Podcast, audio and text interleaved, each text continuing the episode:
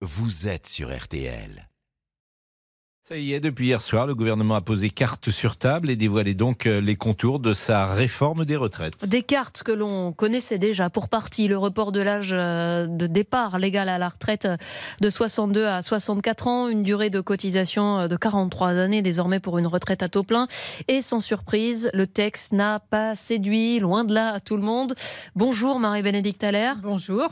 Le gouvernement s'attend à un début d'année agité, notamment parce qu'à gauche, partis et syndicats font front uni. Oui, absolument. Les partis de gauche rejoignent l'appel à manifester des syndicats dès jeudi 19 janvier. En revanche, ils ne suivent pas la marche du 21 de la France insoumise qui, comme d'habitude, est partie seule, bille en tête. Mais l'unité de la NUP s'affichera dans une série de meetings.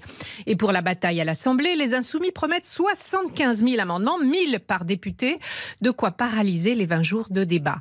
La bataille se jouera aussi dans la rue, c'est la principal inconnu, si la mobilisation est très forte, la majorité relative risque de tanguer. Que fera par exemple l'allié Modem et le soutien de la droite LR tiendra-t-il? La majorité se sait dans l'œil du cyclone, comme le dit un député. Elle se prépare à regarder passer les cortèges et croise les doigts pour que les grèves ne paralysent pas le pays.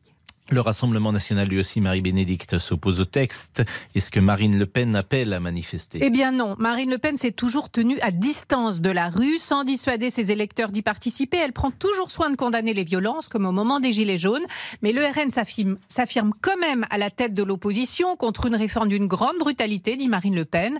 Et pour se distinguer, elle insiste ce midi sur un point, la durée de vie en bonne santé, qui n'est pas prise en compte par le gouvernement. Marie-Bénédicte l'air du service politique d'RTL, merci.